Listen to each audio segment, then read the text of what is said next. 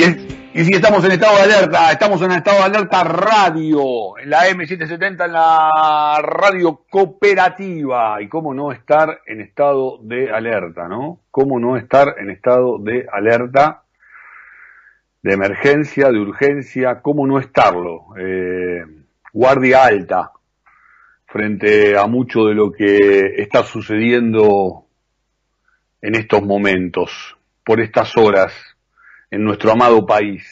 Hoy, jueves 30 de septiembre 2021.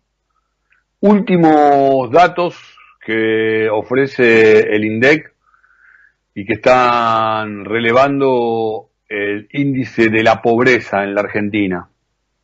Ha alcanzado el 40,6% en este primer semestre 2021. O sea, hasta el mes de junio primer semestre 2021. Implica que eh, un 31,2% de los hogares de nuestro país están por debajo de la línea de la pobreza. Allí reside el 40,6% de la, de la población una pobreza que aumentó muchísimo durante el gobierno de la gestión anterior y que continuó aumentando a partir de la actual gestión en medio de la, de la pandemia, en medio del, del coronavirus. También aumentan los números de la indigencia. ¿Qué digo los números? Perdón. ¿Qué digo los números? Las personas. Otra vez, como cuando decimos los datos de, del COVID, ¿no? Nombres y apellidos, historias de vida, con seres queridos, resistiendo en medio de esta, de esta situación extrema. El otro día veía una película que se las recomiendo en la plataforma más este, renombrada, pero la pueden buscar por cualquier otro lado, eh, el valor de una vida, el valor de una vida. En realidad está centrada sobre la situación de las Torres Gemelas, eh, el atentado que, sufriera aquel 11 de septiembre los Estados Unidos, la ciudad de Nueva York. Pero la mirada está puesta en cómo actúa luego un país occidental capitalista para darle valor a la vida en este caso a las vidas perdidas, en las vidas que eh, se llevó ese atentado a las Torres Gemelas. ¿Cómo se define cuánto el Estado debe abonar a cada uno de los damnificados?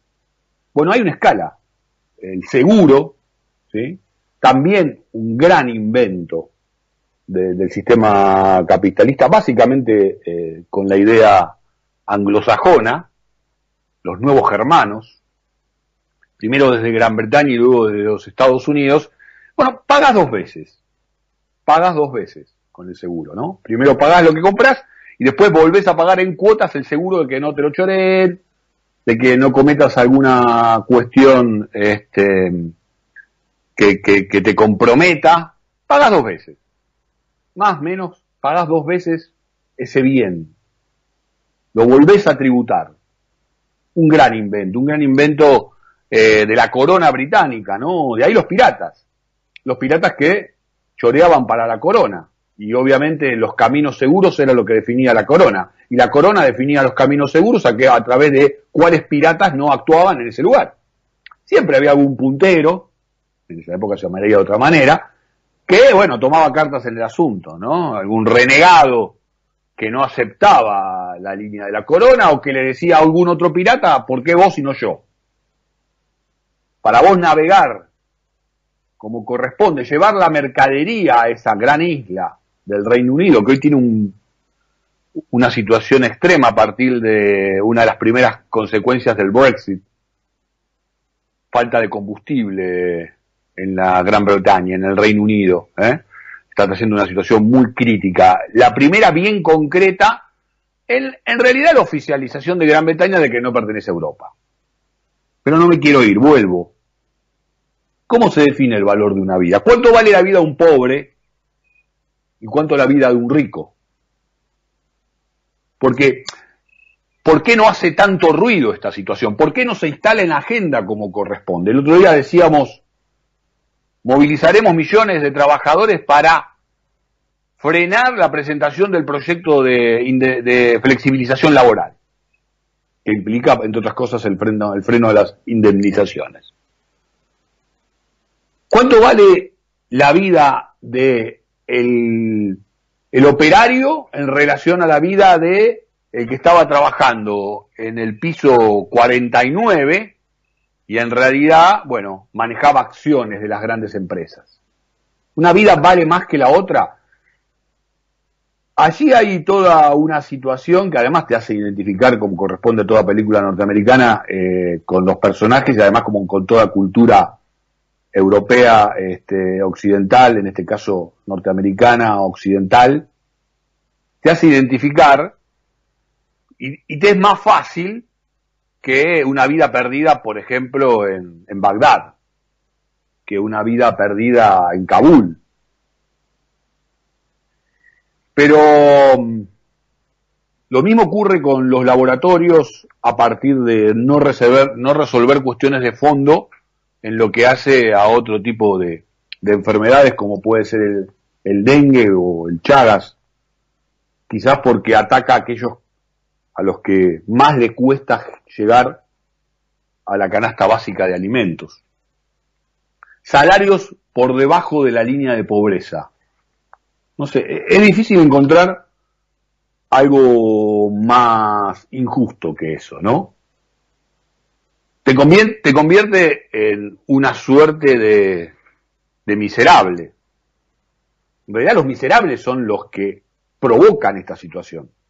Bueno, las etimologías de las palabras en realidad también están cargadas de, de ideología, ¿no? De ahí que el noble viene de nobleza. Otro, otro eje en este mismo sentido y está hoy planteado en lo que tiene que ver con, con la discusión laboral, es el tema de la terciarización, es el tema de la precarización. Y ahí también tratar de que lo que resta de la campaña de aquí a, al 14 de noviembre abandone los debates berretas y se ponga a discutir este, cuestiones de fondo, ¿no? Realmente centrales, muchas de ellas con siglos de existencia, en toda Latinoamérica y en la República Argentina particularmente.